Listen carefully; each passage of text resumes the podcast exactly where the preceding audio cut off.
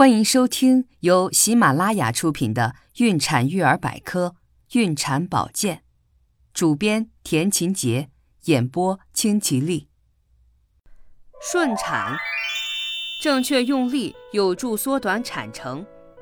顺产与否与准妈妈是否正确用力有很大的关系。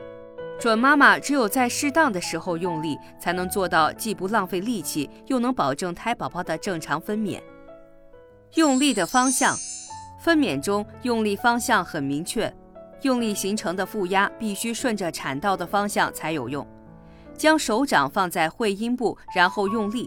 如果方向正确，手掌就会有压迫感；如果用力不当，手掌就毫无感觉。而分娩时用力方法正确，手掌感受到的压迫感会十分均衡。如果只感觉手掌的一部分受到推挤，就表示方法错误，需要重新调整。用力的有效性，分娩时用力是随着宫缩进行的，一次宫缩约持续六十秒，在这六十秒内用力三次才有效。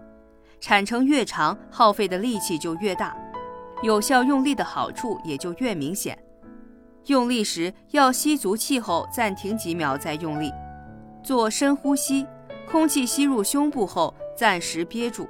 几秒后，再像排便时一样，向肛门的方向用力。这个时候紧闭嘴唇，直到最后都不要让空气漏出来。无法再继续憋气时，就开始吐气，接着马上再吸气用力。用力的时间，第二产程是最耗力气的时候。准妈妈应该在子宫口开全后，会阴膨胀、宫缩时正确用力。以增加负压，协助宫缩力，促进分娩。当宫缩间歇时，准妈妈应该安静休息，以恢复体力。也就是说，准妈妈应该让负压和宫缩力配合得当，这样会使胎宝宝娩出时间明显缩短。当胎头压到很低的时候，最适宜运用负压。这时候，医生也会例行检查，并嘱咐准妈妈运用负压。分娩时，准妈妈应该注意，如果宫口未开全，即使有剧烈的排便感，必须使劲时，也千万不要用力，以免造成分娩后期乏力。应该在宫缩时张大口呼吸，放松全身肌肉，不能屏气使劲。正确的姿势让分娩事半功倍。仰卧分娩的正确姿势：两脚充分张开，膝盖弯曲。后脚跟尽量靠近臀部，两手向后举，抓住床头的栏杆或两侧的把手，下颌要贴近胸口。如果向上抬起，就不能有效用力。先呼吸，再屏气，几秒后像排大便一样向肛门方向逐渐用力。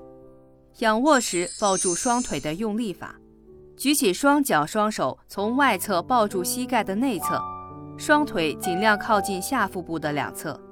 并充分的张开，双手不可握在一起，而要各自握拳，双腿才能充分张开。用力的同时，使下颌贴近胸口，双腿尽量张开。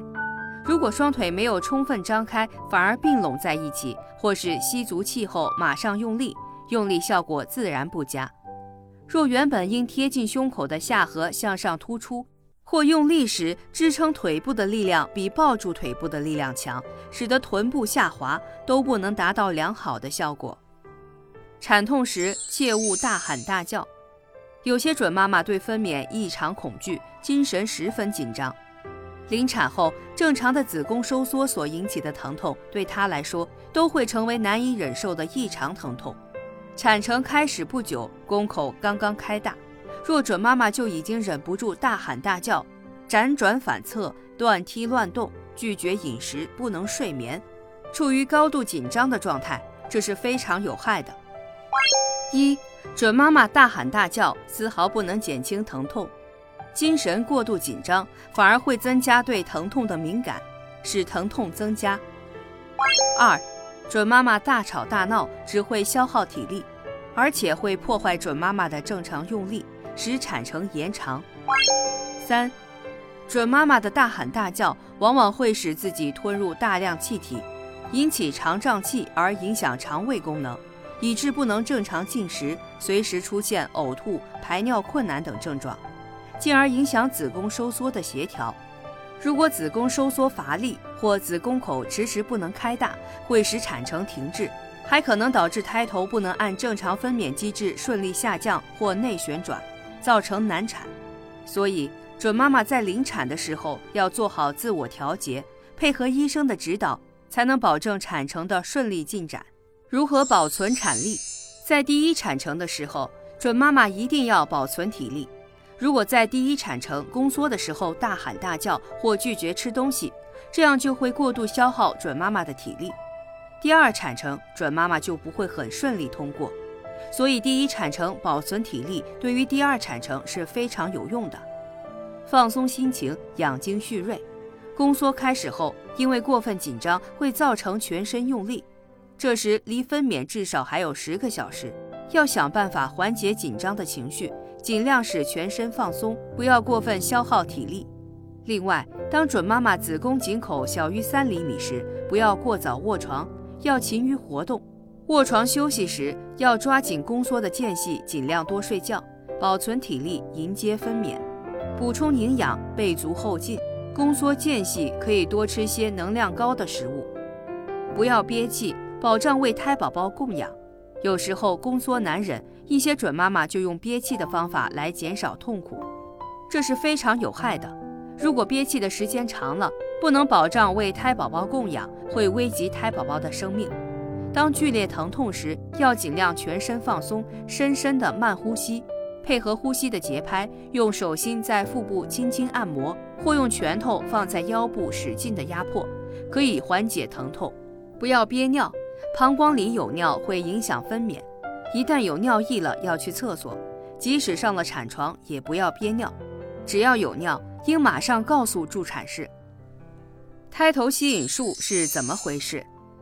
胎头吸引术是助产术的一种，是指分娩时候胎头娩出困难或产妇和胎儿有异常情况，需要尽快结束分娩。这时可以用胎头吸引器吸住婴儿的头部，然后将其慢慢拉出。由于胎头吸引术使用的是负压吸引，所以婴儿出生后头部经常会有血肿。一些准妈妈担心会影响宝宝的智力，其实不必担心。头颅血肿是因为宝宝颅骨骨膜下的血管破裂，血液积留在骨膜下所致，不会影响颅骨内脑组织。血肿一般不需要特殊处理，经过数周之后会完全被吸收。需要注意的是，不要揉搓血肿的部位，以免造成血肿扩大。如果宝宝血肿处的皮肤有所损伤，应该立刻处理，以防感染。